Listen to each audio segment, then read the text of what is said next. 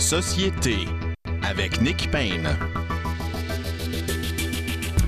Bonjour à tous, très heureux d'être au micro pour cette autre édition de Société. Un peu plus tard à l'émission, le duo des Frédéric Bérard et La Pointe, bien sûr, commente l'actualité politique et les sujets ne manquent pas cette semaine, d'autant plus que on pourra rajouter ceux que nous n'avons pas traités la semaine dernière parce que la discussion était âpre et vive comme ça se produit souvent dans cette émission et vous euh, ne vous privez pas de nous, nous le faire remarquer, de parfois même nous en féliciter. Alors merci d'être nombreux à l'écoute et de nous faire parvenir vos, vos réactions. Cette semaine, euh, nous commençons par parler politique américaine. Les élections de mi-mandat avaient lieu il y a déjà quelques jours. Ça fait un moment euh, qu'on est à même de tirer certaines conclusions, mais là, les chiffres sont de plus en plus euh, exhaustifs euh, et nous permettent d'aller encore plus loin dans nos réflexions. Et puis, bien sûr, l'actualité se poursuit depuis ces élections aux États-Unis. Nous avons pensé en discuter avec Guillaume Lavoie. Il est membre associé à la chaire Raoul Dandurand. Vous l'entendez souvent commenter la politique américaine dans nos médias, mais vous le voyez avec toutes sortes de chapeaux également. Bonjour, Guillaume Rousseau. Ah, j'ai dit Guillaume Rousseau, Guillaume Lavoie. Effectivement, plein de chapeaux, mais juste un nom. juste un nom de famille. Bon, voilà, c'est même pas Lavoie Rousseau, euh, c'est vraiment Lavoie. On a Guillaume Rousseau souvent dans cette émission, d'où ma méprise. Alors, veuillez m'en excuser. Bienvenue euh, parmi nous. Alors, euh, Guillaume Lavoie, je n'ai pas les derniers chiffres sous les yeux parce que notre Wi-Fi est en panne ici, mais aux dernières nouvelles, en tout cas, les, démocrates, c'est maintenant clair, euh, ne perdent pas, disons, euh, au Sénat et à la Chambre des représentants. Bon, ont perdu la majorité. Néanmoins, de l'avis de la plupart des observateurs, ce n'est pas du tout la vague annoncée euh, en faveur des républicains, la vague pressentie par plusieurs. On sait que généralement, dans ces élections de mi-mandat, on mesure, disons, euh, le succès du président et ou du parti au pouvoir par l'ampleur des pertes, hein, d'une certaine façon. La plupart du temps, le parti au pouvoir perd des sièges de toutes sortes à toutes sortes d'endroits. Ce n'est pas vraiment le cas, ou très peu, somme toute, cette fois-ci, et si on met ça en perspective par rapport à d'autres élections. Donc, Qu'est-ce qui explique cette relative bonne performance des démocrates, si du moins c'est votre lecture à vous, euh, Guillaume Lavoie? Oui, on pourrait dire ça. Alors, il faut le rappeler, normalement, la règle générale, sauf de très rares exceptions, c'est les élections de mi-mandat sont l'occasion pour le parti qui n'occupe pas la Maison-Blanche de faire des gains au détriment du parti qui, lui, occupe la Maison-Blanche. C'est à peu près toujours comme ça. Ça, c'est, c'est l'air du temps. C'est comme euh, l'automne est une saison plus froide que l'été. Ça vient normalement colorer le paysage américain et c'est très important parce qu'aux États-Unis, on a souvent l'erreur de regarder, la politique américaine, avec des yeux habitués à voir la politique québécoise ou canadienne fédérale, c'est-à-dire, bon, ben, si le premier ministre le dit, euh, cela est. Aux États-Unis, le, premier, le président, c'est l'homme le plus puissant du monde, mais uniquement s'il en a la permission. Et cette permission-là lui vient du Congrès. Alors, pour le dire autrement, pour que quelque chose existe, pour qu'un dollar puisse être dépensé, pour qu'une une loi puisse être votée, il faut que et la Chambre des représentants, et le Sénat, et le président soient d'accord. Alors, à partir du moment où le Sénat ou encore euh, la Chambre des représentants est contrôlée par un parti différent, ben, ça devient autrement plus difficile pour le président de pouvoir fonctionner. Mm-hmm. Et la vérité, c'est que avoir allé Joe Biden, normalement, à part, il a eu un très, très bon été, la crise ukrainienne a très bien réagi, mais ça n'a pas toujours été très facile. Alors, avec l'air du temps, on s'attendait à ce que hier, on, toutes les analogies ont été mises là, euh, dans le panier, un tsunami, un raz-de-marée, bref, on s'attendait à une énorme vague rouge, parce que c'est la couleur qu'on donne aux républicains aux États-Unis, et à la fin, ben, c'est une vaguelette qui a quand même permis, et ça c'est une énorme surprise, aux démocrates de conserver la majorité au Sénat par un cheveu. Et bon, ils l'ont échappé à la Chambre. Ça, ce sera très déterminant pour la suite. Mais l'histoire des élections de mi-mandat, elle est double. On pourrait dire d'un côté, même si c'est une vaguelette, ça va rendre la vie de Joe Biden infiniment plus difficile. L'image que je peux vous présenter ici, c'est imaginer que vous êtes dans une piscine et que vous avez de l'eau juste sur le bord des narines. Bien qu'il y ait une grosse vague ou une petite vague de rien du tout, euh, vous allez euh, avoir la difficulté à respirer. Exactement. Alors, c'est un peu ça qui arrive. Vous êtes en train de... Euh, juste une, je vous interromps une seconde, Guillaume Lavoie. Vous êtes un peu en train de nous dire que si les démocrates ont vaguement tiré les marrons du feu, c'est pas tellement parce qu'ils ont été très bons, donc nécessairement c'est parce que ça va mal chez les... Il y a quelque chose qui cloche chez les républicains, non? Ben, c'est une excellente observation. D'ailleurs, c'est la deuxième grande conclusion de ces élections de mi-mandat. C'est pas tant la victoire des démocrates ou la pas si mauvaise performance, performance des démocrates, c'est le, moteur républicain qui fonctionne avec plusieurs cylindres qui vont tout croche. Et le grand responsable ou celui qui paie le prix de la mauvaise performance des républicains, c'est véritablement Donald Trump, qui lui sort passablement affaibli de ces élections-là. Vous allez me dire, mais il n'était même pas candidat, mais il était très présent, il a forcé le jeu, il a appuyé des candidats qui ont été les candidats officiels du Parti républicain, qui étaient véritablement pas fréquentables, qui étaient plutôt faibles, tellement que le leader des républicains au Sénat, Mitch McConnell, a dit nous avons un problème de qualité avec nos candidats. Et il disait ça avant même l'élection. Alors, ce qui normal, s'il y avait eu des candidats républicains très forts dans plusieurs États, notamment en Pennsylvanie, notamment au Nevada, notamment en Géorgie, on pourrait imaginer qu'on serait en train de parler maintenant d'une grande vague républicaine. Il y avait par ailleurs à divers niveaux, parce que c'est compliqué les élections euh, aux États-Unis, euh, euh, des, candidats qui se présentaient, qui étaient tenants de la théorie du grand mensonge, hein, donc l'élection volée, la présidence illégitime de Joe Biden. Si j'ai bien compris, la plupart d'entre eux ont essuyé des, des revers. Est-ce que je me trompe? Non, c'est une lecture tout à fait adéquate. D'ailleurs, plus de 50 des candidats républicains en lice on pourrait les, mettre dans la catégorie de ceux qui n'y croient pas que Joe Biden a gagné l'élection correctement. Euh, la, plus grande euh, ambassadrice de ce mouvement qu'on appelle ceux qui vivent dans le déni, les deniers, ceux qui disent que Donald Trump a gagné l'élection, que Joe Biden l'a volé, c'était la candidate, euh, Madame Lake, candidate au poste de gouverneur en Arizona. Elle a même poussé l'odieux jusqu'à cracher sur la mémoire du grand John McCain, et elle se définissait elle-même comme Trump avec une robe. Eh bien, elle a perdu. Oui, je ne suis pas sûr qu'on aime l'image, mais enfin, euh, ça, dit, ça dit ce que ça veut dire. Et, elle, elle disait ça avec grande fierté. Et on peut imaginer. Alors, la défaite de tous ces candidats-là, très, très marqués par le discours promu par Trump, et je pense au général, et c'est pas une thèse pro-démocrate ou anti-républicaine, est une thèse qui est particulièrement bienvenue pour ceux qui sont des amoureux des institutions. Oui. Et, et Nick, tu sais, il y a pour moi la, la nouvelle peut-être la plus parlante de toutes ces élections de mi-mandat, c'est la défaite de Sarah Palin, qui elle était candidate pour revenir dans le giron politique. Elle était candidate au poste de congresswoman, donc pour le Congrès euh, en Alaska.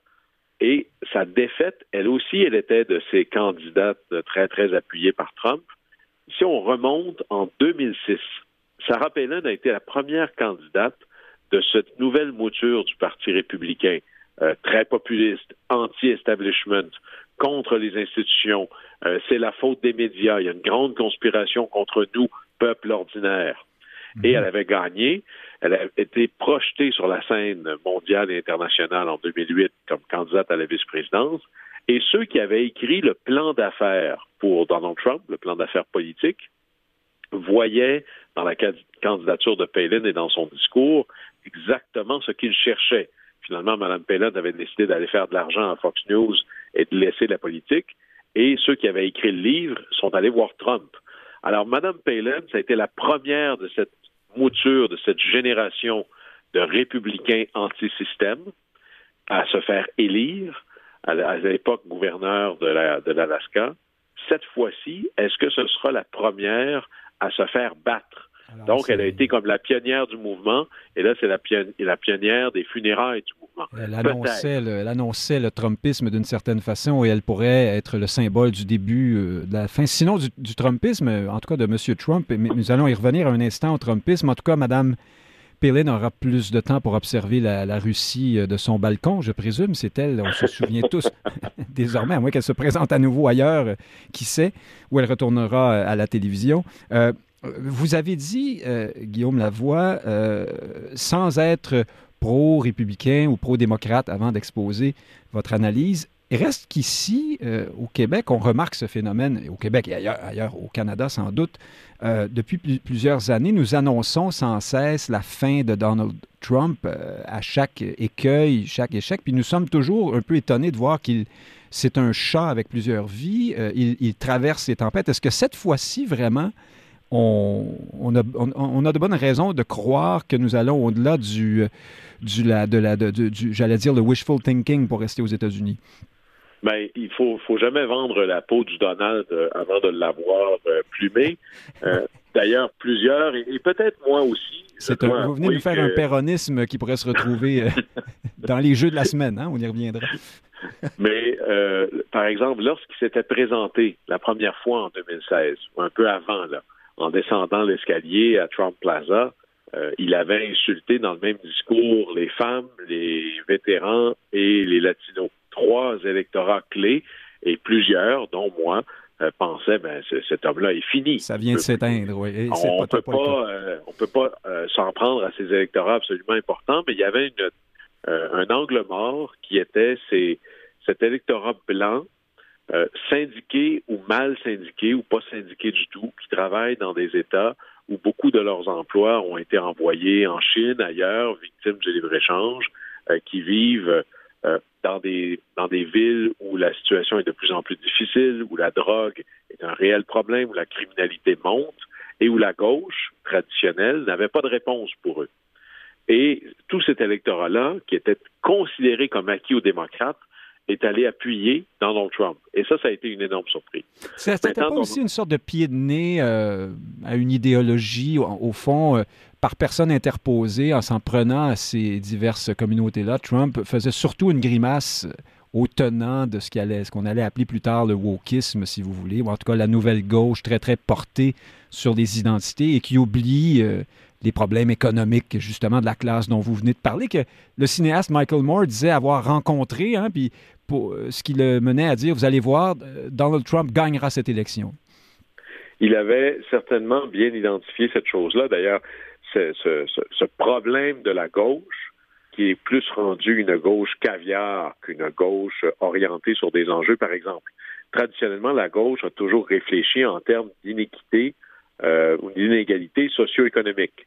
Maintenant, on est dans des trucs d'identité, euh, d'identification raciale, euh, de d'identification avec des supposés privilèges pour certains et d'autres des vulnérabilités multiples qui sont purement identitaire. Vous n'êtes plus un individu, un individu, vous êtes un homme blanc, vous êtes un privilégié.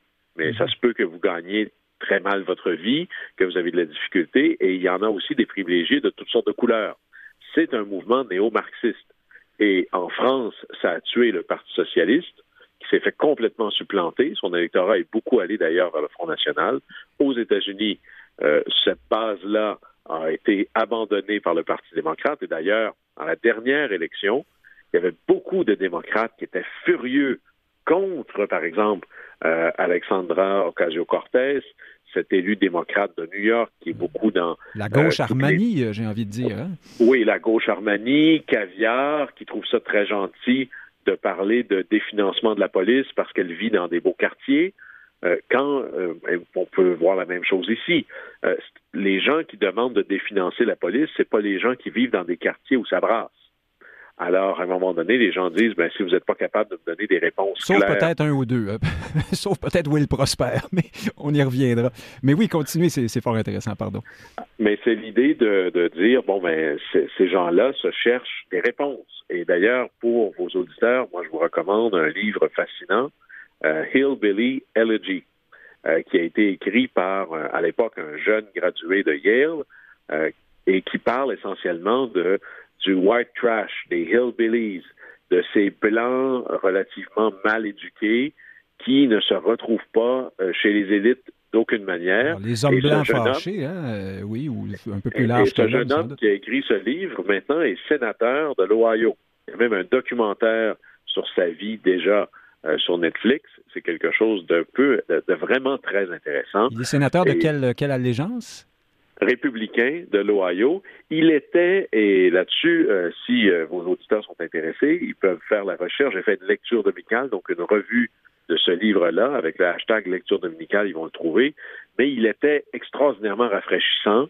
Euh, il était prescient dans sa lecture de ce peuple blanc qui se sent abandonné. Mais il a vraiment fait un pacte avec le diable. Il est peut-être un des seuls à avoir fait le pari que se coller sur Trump, ce serait payant. Mais euh, il est soit euh, brûlé, soit c'est l'avenir du Parti républicain. Nous le verrons dans les années à venir. Mais c'est très intéressant. Alors, pour les années à venir maintenant, qui, qu'est-ce qui va arriver avec Donald Trump? Ben, ben c'était ma question. Vous prenez mes, les devants. Je vais faire, je vais faire, euh, je vais continuer d'animer mon émission. Donald Trump, si lui est un peu brûlé, est-ce que le Trumpisme, ou de façon plus large, le mouvement dont, que vous venez nous décrire avec force détail, Guillaume Lavoie, lui est-il euh, est-il en, péril? On pourrait d'abord, le mouvement n'est pas en péril. D'autres euh, appliquent maintenant la recette du Trumpisme. Par exemple, euh, Ron DeSantis, le gouverneur de Floride, lui qui a été réélu de manière absolument grandiose, avec une victoire très, très, très convaincante.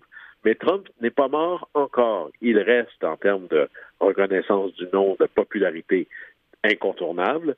Et la, véritable peur du Parti républicain, elle est double.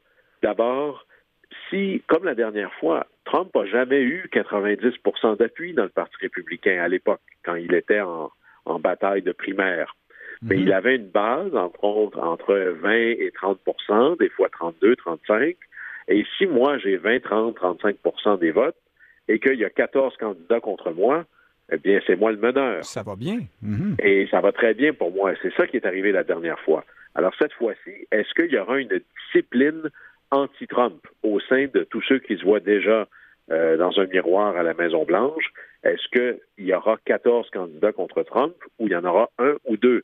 S'il y en a un ou deux, Trump est foutu. S'il y en a vraiment une kyrielle, là, Trump va pouvoir s'amuser longtemps. Ça, c'est la peur numéro un. À cet égard, voyez-vous quelque chose se dessiner, euh, Guillaume Lavoie, ou il est trop tôt pour le dire? Euh, il est encore un peu trop tôt. Tout le monde se juge. Regardez, bien sûr, euh, le gouverneur Youngkin de la Virginie ou encore l'ancien gouverneur du Maryland.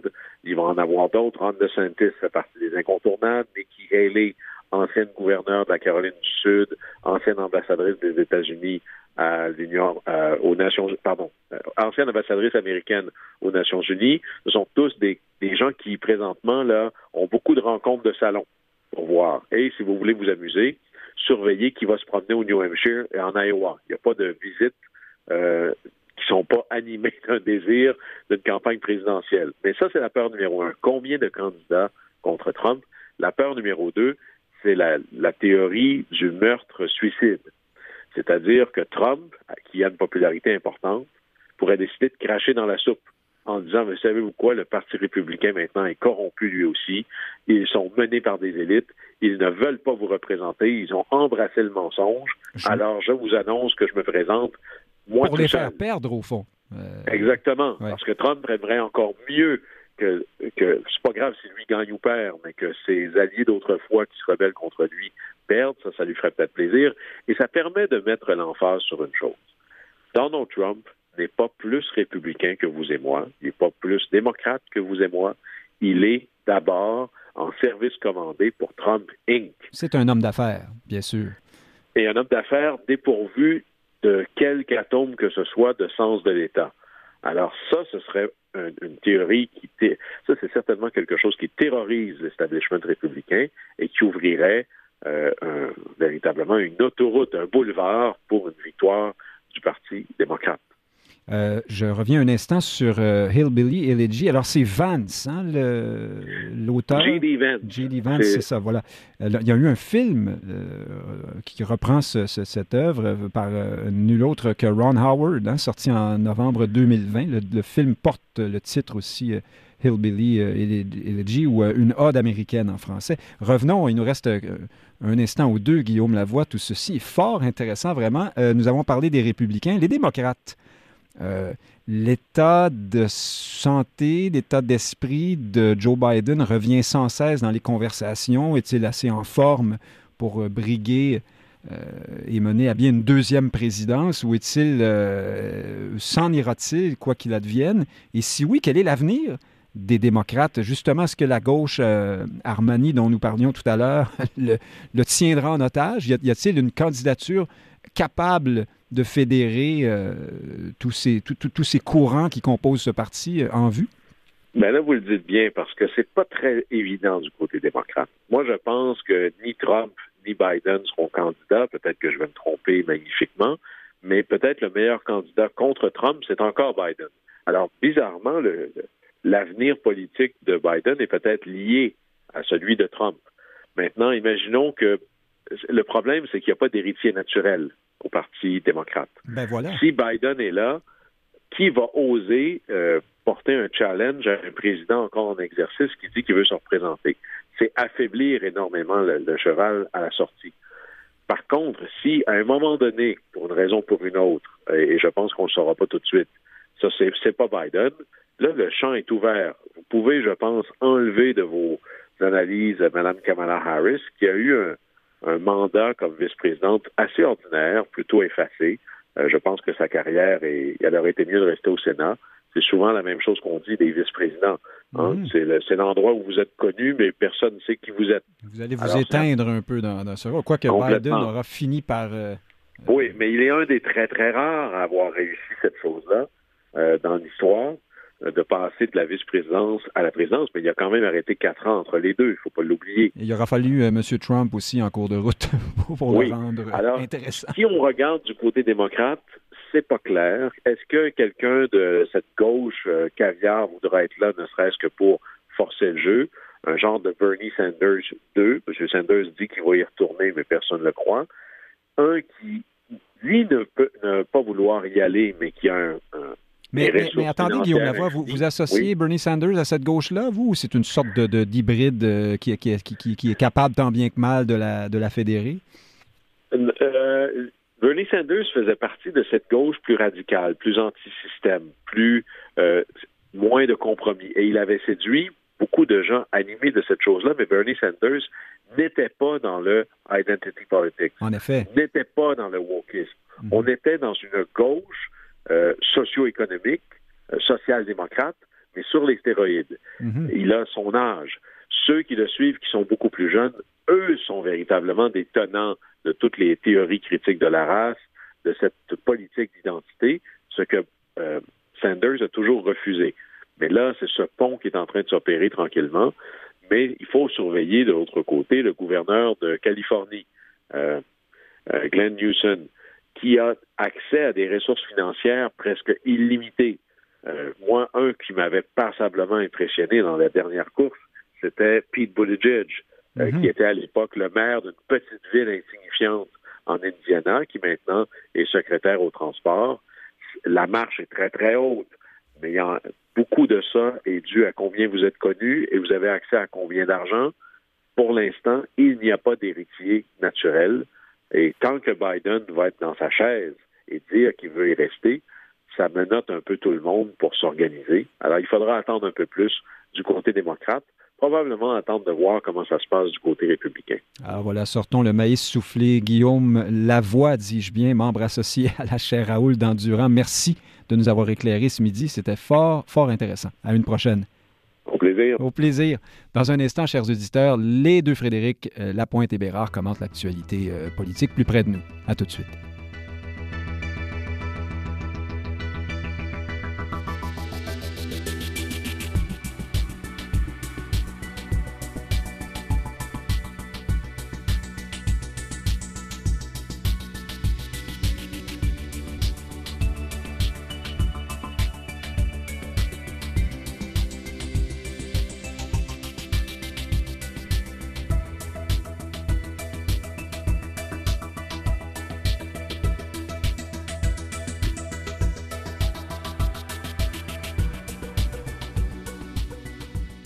Frédéric Bérard, auteur, euh, chroniqueur au journal Métro, avocat, vous êtes au bout du fil. Bonjour.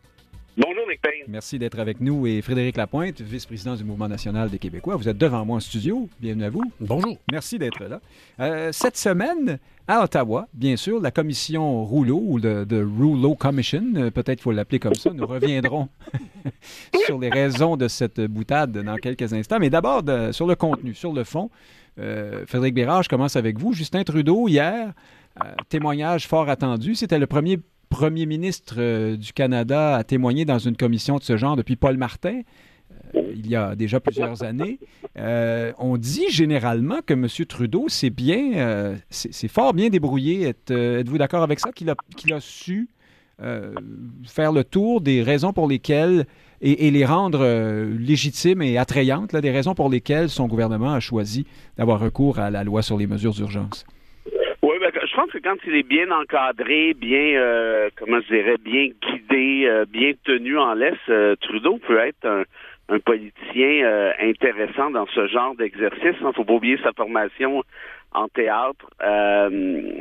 ceci dit, au-delà de la présentation, à vrai dire, est-ce qu'il pense vraiment tout ce qu'il a dit? Ça, ça j'en doute. Euh, allez savoir. Puis, au final, c'est pas si important que ça, peut-être.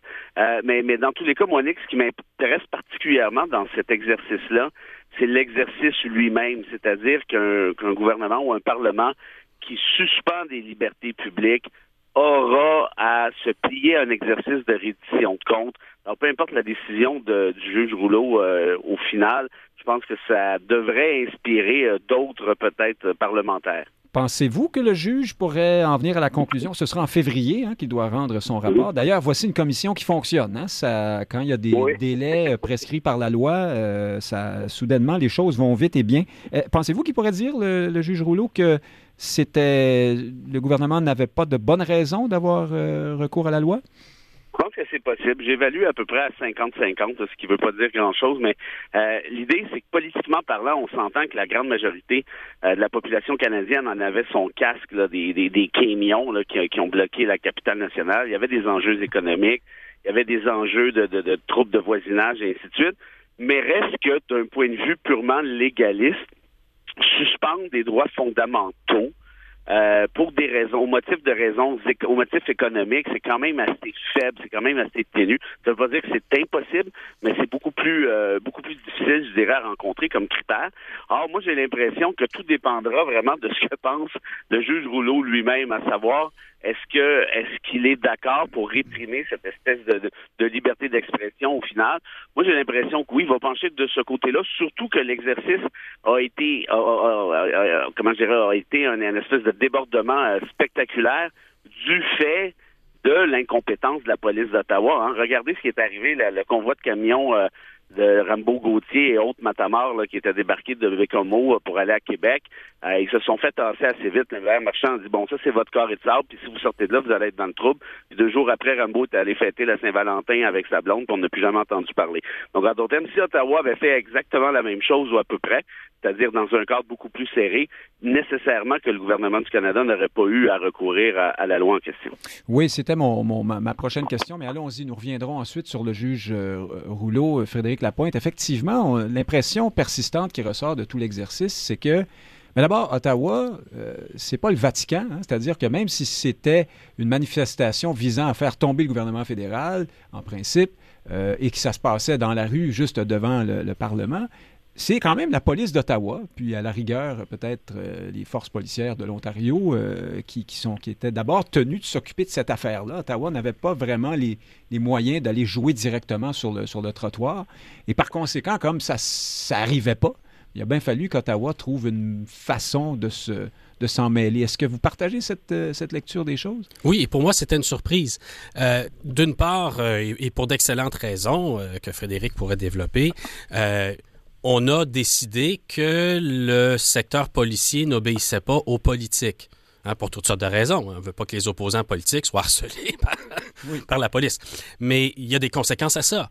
Et une des conséquences, c'est que lorsqu'il y a un, tel mouvement de, protestation, lorsque, euh, sans parler de la sécurité nationale, lorsque l'intérêt national économique, hein, on parlait du commerce euh, touchant l'automobile, le pont entre Windsor et Détroit et tout ça. et donc, leurs emplois temporairement voilà, suspendus. Et donc, lorsque l'intérêt national est en cause, là, on se rend compte que le gouvernement fédéral n'a pas de griffes, n'a pas de dents, n'a pas de force de l'ordre à ses ordres précisément, pas même d'ailleurs la GRC. Hein. On a vu que euh, la, directrice de la GRC, la, la, patronne de la GRC, se défendait d'avoir reçu des commandes politiques, mais dans le contexte, je pose la question peut-être un peu philosophique, on peut se demander, est-ce que c'est une si bonne idée de désarmer complètement le gouvernement qui doit voir non seulement à la sécurité nationale, mais également à l'intérêt national? Je pense que c'est des questions qu'on n'a pas l'habitude de se poser, précisément parce qu'on est très rarement menacé.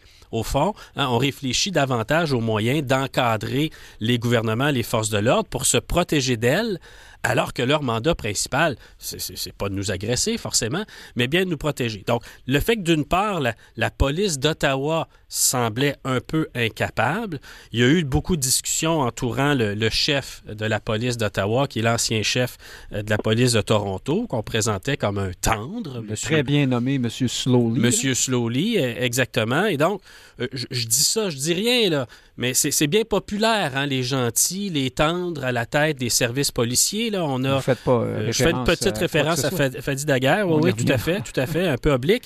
Mais c'est bien puis c'est gentil, mais il faut pas oublier que les services de, police, les forces de l'ordre, elles sont là, elles existent aussi pour une raison, et c'est pas toujours de faire les gentils. Hein, c'est parfois d'être prêt à faire face à des situations de crise. Et oui, c'est un peu kafkaïen là, le fait que euh, la police municipale, la police provinciale soit responsable de la protection d'un gouvernement fédéral. C'est peut-être pas pour rien hein, que dans plusieurs gouvernements à travers le monde, il y a une telle chose qu'un district fédéral et des forces de l'ordre chargées de voir est-ce que euh, les choses se passent minimalement bien et que le gouvernement puisse vaquer à ses occupations à l'intérieur de ces districts fédéraux. Mais là, j'élargis peut-être euh, beaucoup euh, la discussion. Je pense que dans le cadre de la, euh, commission Rouleau, certainement, il va y avoir, à la fin, c'est un peu comme ça qu'on qu'on peut blâmer indirectement le gouvernement puis l'exenter en même temps, de proposer des amendements à la loi, des correctifs, des ajouts. Et de cette manière-là, on excuse le gouvernement en même temps qu'on le blâme. J'ai l'impression que ça va finir un peu comme ça. Euh, il faut dire qu'on doit cette loi au euh, gouvernement de Brian Mulroney, hein, qui avait euh, voulu tirer les leçons un peu de l'utilisation de la loi dans, pendant la crise d'octobre. et c'est en fonction de la loi telle qu'elle est maintenant conçue qu'on doit faire cette commission oui. maintenant. Et c'est une bonne chose. Examen a posteriori. voilà. Frédéric Bérard, effectivement, la police d'Ottawa euh, et n'a pas eu l'air de faire son travail dans cette affaire-là. Et aussi, euh, Doug Ford, pouvez-vous nous expliquer comment il se fait que le premier ministre de l'Ontario peut refuser de témoigner? Euh, en tout cas, il, refuse, c'est bien ce que je comprends de l'actualité, là, et, on aurait, on, a tendance à se dire que on comprend pourquoi il refuse. C'est parce qu'il a manqué, lui aussi, peut-être, dans tout ça. Oui, mais c'est absolument que Doug Ford a des choses à se reprocher par rapport à, euh, au caractère euh, légaliste, là, je vous dirais qu'il faudrait analyser à ce moment-là la, la, la, loi ou le décret, là, j'ignore lequel des deux, a, créé la commission en question. En temps normal, euh, ces, euh, ces lois-là déterminent les conditions euh, de témoignage, l'espèce de modus operandi. par exemple, on peut envoyer des subpoenas, c'est-à-dire des forcer quelqu'un à comparaître. Ceci dit, un, un peut aussi être contesté devant les tribunaux pour toutes sortes de raisons. Donc, il faudrait voir le, le, détail de tout ça. Mais pour l'essentiel, bien évidemment que Doug Ford essaie de prendre ses distances de, de cette aventure là, pour les raisons, je pense, que, que, que vous avez soulevées de façon générale. Euh, je pense qu'on a fait le tour un peu de ce sujet. Passons à Frédéric Lapointe nous y invite euh, avec ses, demi-mots. Euh, la nomination de Fadi Daguerre comme chef de police de la ville de Montréal, ça ne concerne pas directement nos auditeurs à l'extérieur de Montréal, sauf que c'est intéressant parce que c'est un personnage politique euh, d'une certaine façon, M. Daguerre. Moi, enfin, c'est mon impression depuis longtemps. Je faisais des blagues récemment à cette émission en disant qu'il serait bientôt le chef du Parti libéral ou de Québec solidaire. Mais là, euh, j'avais oublié que c'est un policier, euh, donc il fait une sorte de retour au bercail dans la police de Montréal. Frédéric Lapointe, vous avez parlé, vous avez fait allusion à ses méthodes euh, qui lui ont valu beaucoup de, bonne presse hein, à Longueuil, euh, d'ouverture envers les minorités. Il avait euh, fait controverse jusqu'à un certain point dans ce documentaire dans lequel on voyait qu'il invitait les policiers à aller visiter des mosquées, par exemple. bon, et certains policiers, on voyait là-dedans certains policiers qui disaient J'en ai marre, moi, c'est pas mon travail de venir trouver ça gentil ou pas gentil, ce qui se passe dans un, un temple, quel qu'il soit. Qu'est-ce que vous Qu'est-ce que vous vouliez nous dire tout à l'heure? Vous trouvez que c'est une nomination idéologique, politique? Oui, tout à fait, tout à fait. Mais cela dit que le programme euh, du chef Daguerre euh, euh, soit l'amélioration des relations avec, pour reprendre ces mots, toutes les communautés, toutes les populations et, et le corps policier, c'est une très bonne chose et qu'on aille plus loin dans cette voie-là est encore une très bonne chose et qu'il en fasse un discours public est encore une fois une très bonne chose. D'ailleurs, euh, ça protège peut-être la police euh, contre euh, les mouvements politiques. Qui les éventuelles sorties de Mme Plante à la ben, prochaine arrestation d'une oui, personne. Notamment, notamment. Donc, ça protège la, police de la critique, ça protège la police de mouvements de définancement. Mais c'est un peu une réponse de ça. Alors, pour ce bout-là, c'est très bien. maintenant, je le répète, il ne faut pas oublier que la police c'est la police, au sens où ils ont à, user de différents moyens. Ils ont à faire de l'infiltration, ils ont à faire du renseignement, ils ont à faire de la répression, ils ont à faire de la prévention. Ils ont parfois à être dérangeants euh, dans certains, euh, dans certains milieux. Et donc, c'est pas toujours euh, agréable, arc-en-ciel, positif, politiquement correct. Le travail que fait la police, il faut que ce soit légalement correct. Ça va de soi. Donc, c'est pour ça que le parallèle avec Ottawa, où on sent que les gens étaient pas prêts à faire face à une situation comme celle-là. Je ne sais pas à quoi ils se sont entraînés ces dernières décennies à la police d'Ottawa, mais des manifestations dans une capitale fédérale, c'est quelque chose d'assez habituel. Dans des arbres ou, euh, ah, ben, c'est ça. Euh, puis à Montréal, ben, il va en avoir d'autres. Et puis j'invite pas nécessairement par là euh, le SPVM là, à s'entraîner à la matraque, là, puis à provoquer les étudiants de l'UCAM pour faire des shows annuels de matraque, puis de ci, puis de ça. Mais il reste que c'est aussi ça, un service de police, et que même si on a même moins de l'avant publiquement, ce qui est très correct. J'espère qu'à l'interne, ils vont continuer à être euh, efficaces. Un, dernier mot sur le service de police lui-même, parce que je pense que les auditeurs, c'est une bonne, une bonne chose de le rappeler. Euh, le SPVM était malade de deux choses.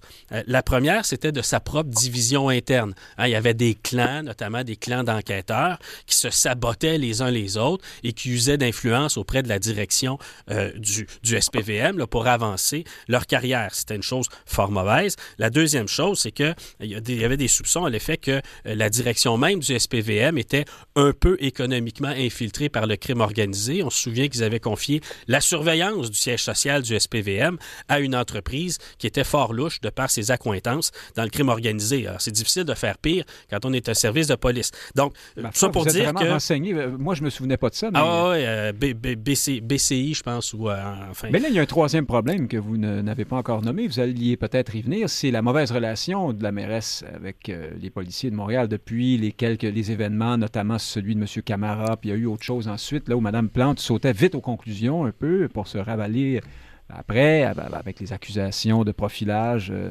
qu'on connaît. Est-ce que. Alors, de ce côté-là, ça va oh, Il y en aura d'autres, hein? Il y en aura d'autres. Mais au moins, dans, le cas qui nous occupe, euh, elle s'est liée de façon euh, ils sont arrivés bras De euh, façon très forte avec, euh, avec le chef de police, ce qui fait qu'ils ont tous les deux ensemble une obligation de résultat. elle ne pourra pas faire à Fadi Daguerre le genre de discours ou le genre de, de, de, de de, de, propos imprudents là, ou de conclusions tirées rapides et par les cheveux qu'elle pouvait faire avec d'autres chefs de police parce que maintenant, ils font cause commune. Donc, ça va peut-être effectivement discipliner la mairie de Montréal dans les dossiers qui touchent la police. Et pour ce qui est de la chefferie du Parti libéral, Frédéric Bérard, vous, trouvez, vous trouvez sûrement que je, je fabule, mais voyez-vous, vous aussi, euh, un destin, un avenir euh, ou des visées euh, politiques chez M. Daguerre qui seraient bien sûr logées à l'enseigne peut-être du multiculturalisme ou de la de, l'ouverture de l'inclusion, euh, bref, euh, à gauche? Bah, enfin, cette gauche-là, euh, peut-être pas chez Québec solidaire, là, mais... Ouais, je sais que le multiculturalisme a, mauvaise presse à un point où c'est un peu comme le wokisme. Il faudrait que vous définissiez ce que vous voulez dire parce qu'il n'y a plus personne qui comprend quoi que ce soit. Ben, évidemment, j'en parle. Euh, alors, certains font la, la dialectique ou l'opposition entre le multiculturalisme à la canadienne, voulant que euh, il, n'y a pas de tronc commun, si vous voulez, et euh, tout le monde est, euh, pratique sa culture, sa religion et reste dans l'espace public, alors que l'interculturalisme, voyez-vous, lui, serait une sorte de, rencontre de culture qui viendrait en créer une nouvelle avec un tronc commun, ben, disons. À vrai dire, je vous blaguais, premièrement, puis deuxièmement... Ah bon? ben merci, vous m'avez fait travailler. Mais, Non, mais, c'est quand même révélateur. Mais non, mais attendez, mais moi je parlais du multiculturalisme euh, sans, sans a priori. C'était pas un qualificatif euh, voulant être méchant ou gentil, mais enfin, je, pense qu'on le verra comme ça beaucoup. Je, sais, mais, pour vous dire que la différence entre l'interculturalisme et le multiculturalisme, c'est quoi au final? C'est la langue française qui n'est pas nécessairement brimée du seul fait du multiculturalisme. Vous regarderez la loi sur le multiculturalisme à Ottawa, mais c'est une autre histoire. oui, moi je vous dirais ça euh, différemment. Je vous dirais que l'un ne fait pas semblant qu'il n'y a pas une culture euh, majoritaire qui essaie de garder sa place, tandis que l'autre euh, le fait. L'autre étant le multiculturalisme canadien. Je, je, je m'en remets à vous. On fera une autre émission là-dessus, d'accord. Pour répondre à votre question, moi, les, les, les étiquettes à tout craint, euh, ça devient un peu lassant tout ça. Là. Le nouveau chef de police, à ce que je sache, ce qu'il dit, ce qu'il défend, c'est qu'il existe du racisme systémique. Ça, c'est l'évidence. Je vais vous poser la question, je sais qu'on s'est obstiné ah, ben, là, vous répondez à ma question. Voilà, c'est l'évidence pour vous, mais c'est un marqueur. Euh, c'est vraiment la, c'est la prière. Hein? Quand, quand vous prononcez ce mot, vous êtes dans un clan politique. Attention, attention, attention. Justement, c'est vous qui êtes dans un camp politique en le niant. Parce que cette réalité, elle est scientifique. Si vous allez voir tous les rapports de la Commission des droits de la personne, si vous allez voir le rapport de la Commission vient, vous allez voir les aveux même du SPVM, si vous allez voir les aveux de la GRC, si vous allez voir le rapport de la coroner dans Joyce et Chacoan, il existe du racisme systémique au Québec. Et là, il va falloir arrêter de déconner. Est-ce qu'il est plus difficile, est-ce qu'il est plus fréquent, si vous aimez mieux, pour un noir, un arabe ou un autochtone de se faire arrêter arbitrairement au Québec? La réponse, c'est oui. C'est oui aussi partout ailleurs en Occident. C'est ça du racisme systémique. Faut arrêter de prendre des gens pour des cons, là. Est-ce que c'est plus difficile de se trouver un job si on est noir? Oui. Est-ce que c'est plus difficile de se trouver un logement si on est arabe? Oui. C'est tout. C'est ça le racisme systémique. C'est scientifique. Il y a de l'empirisme, qui justifie tout ça. Donc, de me dire que le oui, c'est scientifique comme dans sciences sociales, hein, mais on, y reviendra, parce que là, vous êtes encore parti sur le racisme systémique, mais je, suis déçu de vous... je ne veux pas vous décevoir, mais... pour l'instant, on ne sera pas plus d'accord qu'on ne l'était auparavant là-dessus. Mais dites-nous...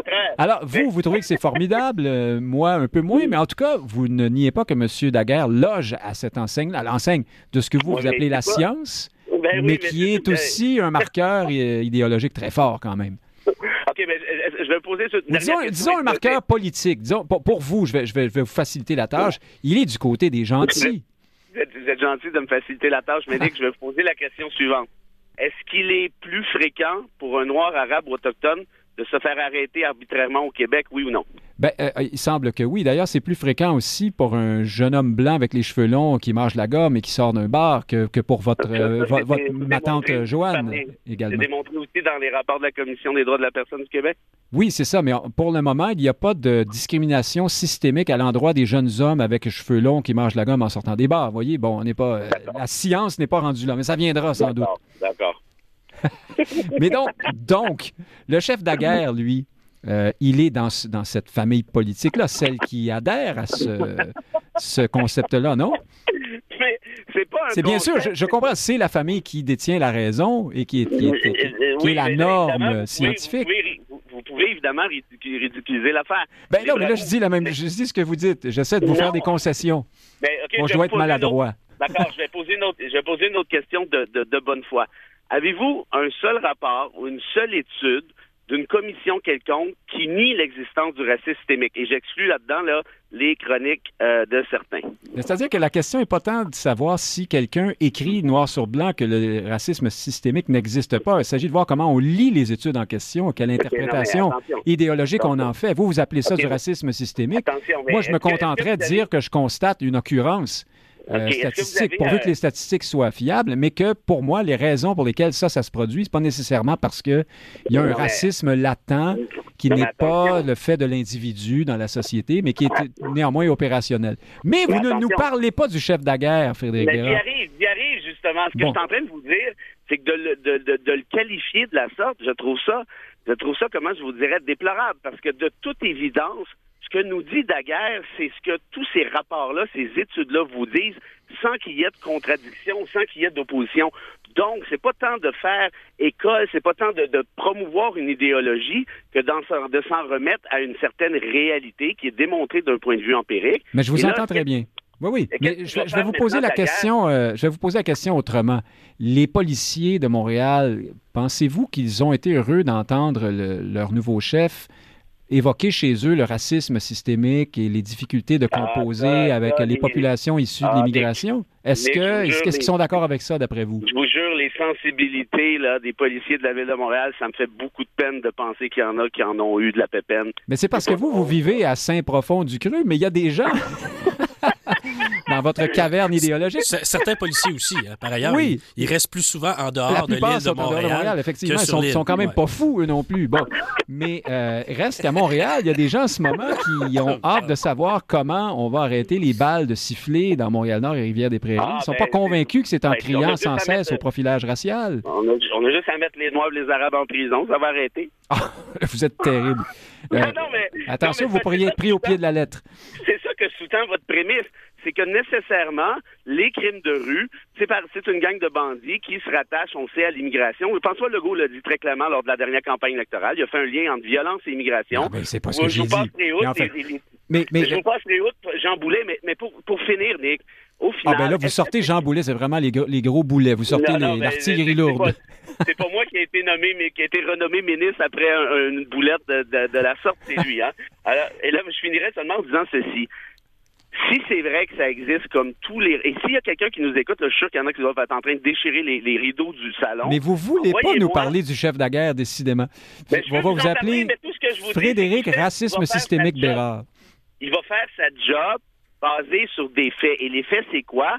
C'est que là, ma gang de Wabo, vous arrêtez arbitrairement des gens selon la couleur de leur peau, vous n'avez pas le droit de faire ça. Et lui-même a dit, j'ai été victime de racisme systémique. Il doit être quand même plus au courant que vous puis moi. Il a quand même dit aussi, euh, j'ai également euh, employé la manière dure. alors, je paraphrase, hein, il, a pris soin de nous rappeler, euh, peut-être pour Frédéric Lapointe, qu'il n'est pas qu'un doux et, un tendre. Mais bon, je suis obligé de poser la question à Frédéric Lapointe parce que je n'ai pas réussi à avoir votre réponse. D'après vous, Frédéric Lapointe, est-ce que ce chef de police fait de la politique? Est-il euh, sincèrement habité par les, thèses auxquelles il réfère, ou, il, pourrait l'être, mais également en faire, en faire bon usage euh, pour les fins d'une carrière politique euh, à venir, ou qui est peut-être déjà en cours, puis on ne le sait pas. Moi, moi, j'ai pas de, j'ai pas d'objection à ce que des gens qui viennent de la police fassent de la politique. Il y en a un d'ailleurs qui est, je pense, toujours ministre des Affaires autochtones, hein, Yann Lafrenière, euh, et qui, parce qu'il est policier... Au grand dame de plusieurs. Oui, c'est ça, parce qu'il est policier, tout le monde lui lançait des roches, disait que c'était une insulte, qu'il serait absolument mauvais. Alors, je veux pas juger du travail de M. Euh, Yann Lafrenière, mais très certainement, il a survécu dans ses fonctions euh, un peu plus longtemps que prévu. Et les, les, les, cris se sont progressivement tus sur le fait qu'il s'agissait d'une ancienne police. évidemment. Non non. non, non, exactement, exactement. Les, cris euh, les, Alors, j'ai dit Jérémia, hein, pour prendre un, meilleur, ah, meilleur terme. Et, donc, si, euh, si M. Daguerre a l'habileté, je vais le dire comme ça, s'il a l'habileté de tenir le service de police de Montréal. Et c'est chose compliquée, comme je l'expliquais tout à l'heure. Hein. Il y a des divisions, des mauvaises habitudes qui ont été prises. Peut-être aussi de relever le défi ben, donc, du, problème des, fusillades C'est ça. Donc, s'il relève ce défi tout en euh, tenant, oui, un, certain discours qui euh, rejoint euh, la mairie, qui rejoint une grande partie de la population, qui rejoint Frédéric, ma foi, pourquoi pas. Il se sentira plus en sécurité. Donc, s'il réussit ça, ben, c'est un c'est un, c'est un exploit politique. Ça, ça démontre un, un, certain niveau de, de finesse euh, et euh, de pas euh, seulement rester à la surface des choses. Par ailleurs, s'il s'avère que euh, il, il est un habile séducteur et qu'il n'a pas les habilités pour tenir un service de police, qu'il n'y a pas 700 policiers comme à Longueuil, mais bien dans les 3-4 000 et plus à Montréal, ben là, ça, ça sera. Mais s'il réussit, ma foi, une police compétente de plus en politique, j'ai aucune objection. Frédéric Cette semaine, les, les, trois partis d'opposition en sont venus à une entente, entre guillemets, euh, sur la répartition des privilèges à l'Assemblée nationale, une entente euh, qui ne fait pas du tout l'affaire de Paul Saint-Pierre Plamondon. J'ai envie de vous demander, euh, à l'avenir, quand Québec solidaire parlera de faire de la politique autrement, est-ce que vous allez encore les croire? Pourquoi moi? Bah, je ne sais pas vous. Non, non. Je, ah, ben, vous les croyez déjà pas. Euh, oui. Non, non, mais non, non, je, non, je voulais pas dire que vous les croyez nécessairement déjà. Mais bref, est-ce qu'on les, est-ce qu'on les croira? Ben, je veux dire, euh, le PQ a quand même été au pouvoir pendant 22 ans. Hein. Il y a eu 22 ans pour changer les règles. Il ne l'a pas fait, notamment à la toute fin pour coincer Québec solidaire. Là, très clairement, arroseur arrosé. Mais vous avez euh, raison, mais euh, pardon, je, parce que le temps nous bouscule, c'est pas pour le ah plaisir de vous interrompre, mais je, je, place ce mot tout de suite. Certains ont dit ce que vous dites, d'autres ont dit oui, mais là, on, est rendu ailleurs et pas ailleurs avec Bernard Drinville, ailleurs au sens où euh, il y a une égalité statistique, c'est entre les trois partis d'opposition, c'est du jamais vu, et là, il serait temps d'agir en conséquence de ça. Ben, on en a parlé un peu la semaine dernière. Moi, la députation, évidemment, c'est on, doit la considérer, mais ce qui me semble encore plus important, peut-être, c'est le suffrage obtenu par chacun des partis. Euh, particulièrement compte tenu de l'absence de scrutin proportionnel mixte, qui, est un désastre dans mon sens.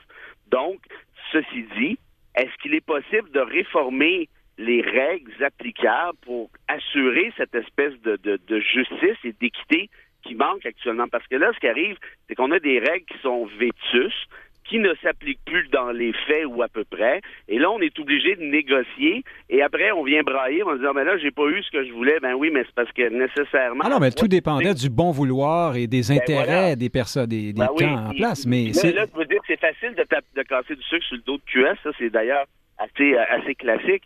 Mais est-ce si le PQ avait obtenu le même nombre de sièges que QS avec euh, évidemment, euh, on n'en serait pas là. Mhm. Exactement. Je veux dire, le PQ ferait exactement la même affaire.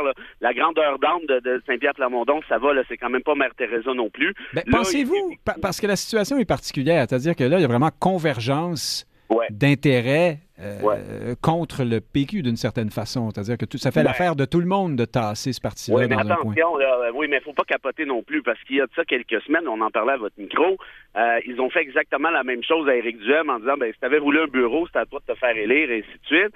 Euh, ça joue dur, c'est de la politique. Là. C'est-à-dire, euh, c'est pas parce que c'est QS, c'est pas parce que c'est libéraux, c'est pas parce que c'est la CAQ, c'est parce que c'est de la politique.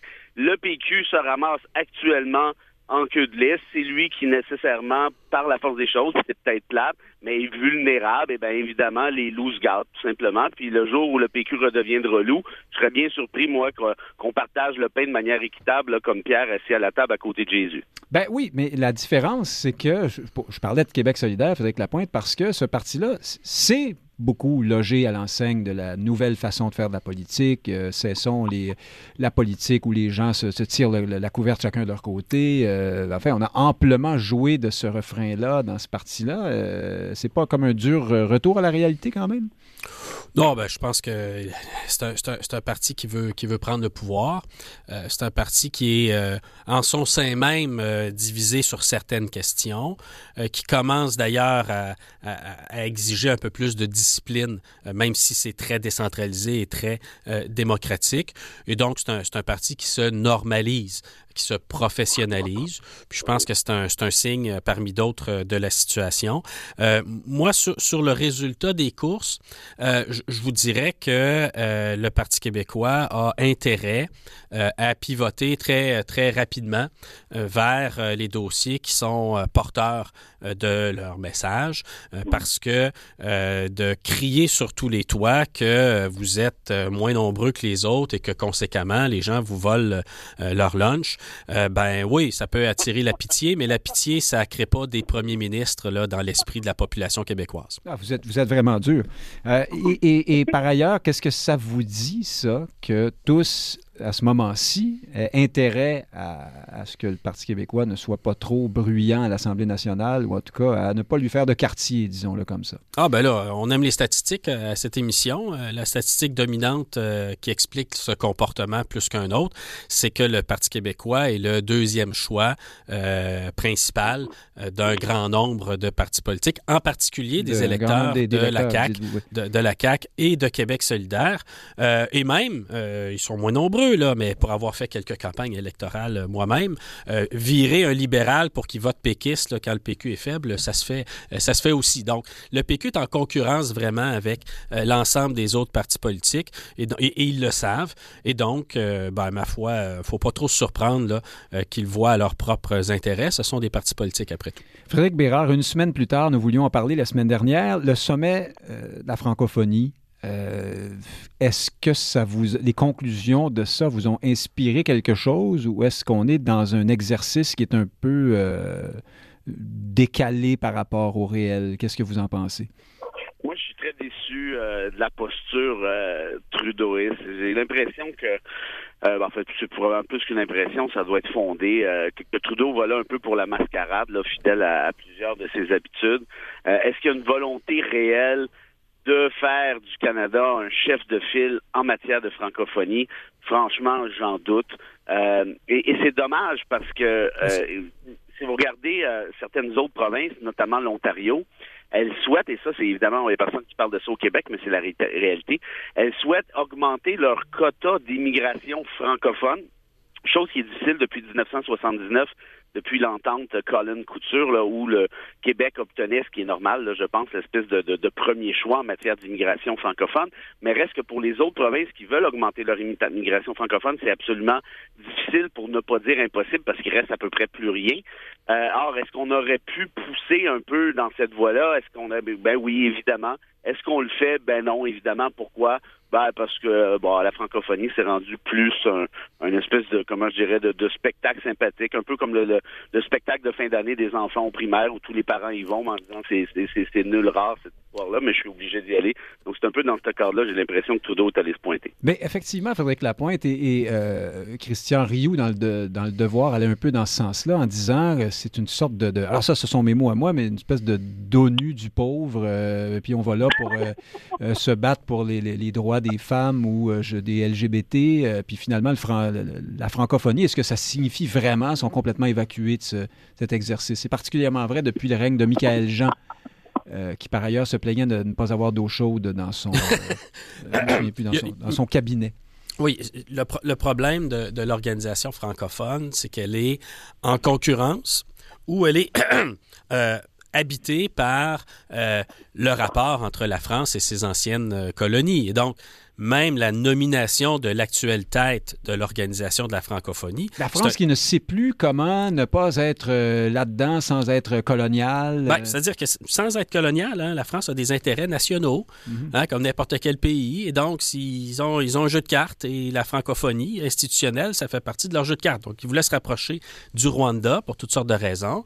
Et dans leur jeu de cartes, ils ont décidé de jouer la carte. Je vais nommer quelqu'un qui vient du Rwanda à la tête de la francophonie. Ça ne s'avère pas être un grand succès du moins pour la francophonie, peut-être pour la diplomatie française, mais pas pour la francophonie. Donc, il y a toutes sortes de situations de ce type-là. La France a supporté le fait que le Qatar ait la Coupe du monde de soccer. Pourquoi? Pour vendre des armes au Qatar et marquer des, des points diplomatiques. Donc, la France joue ses cartes, ça fait partie de la vie. Maintenant, la francophonie fonctionne surtout pour faciliter les mouvements de population et le Canada, en dépit des discours, fait obstacle à l'arrivée des étudiants africains au Canada. C'est vrai pour le Québec, mais on parlait de l'Ontario, c'est vrai aussi pour l'Ontario. S'ils recrutent moins d'immigrants francophones, c'est parce que le fédéral fait obstacle à l'arrivée des étudiants africains. Et c'est vrai qu'on n'a pas beaucoup parlé de ça là-bas. Frédéric Bérard, Frédéric Lapointe, merci d'avoir été avec nous ce midi. À la semaine prochaine.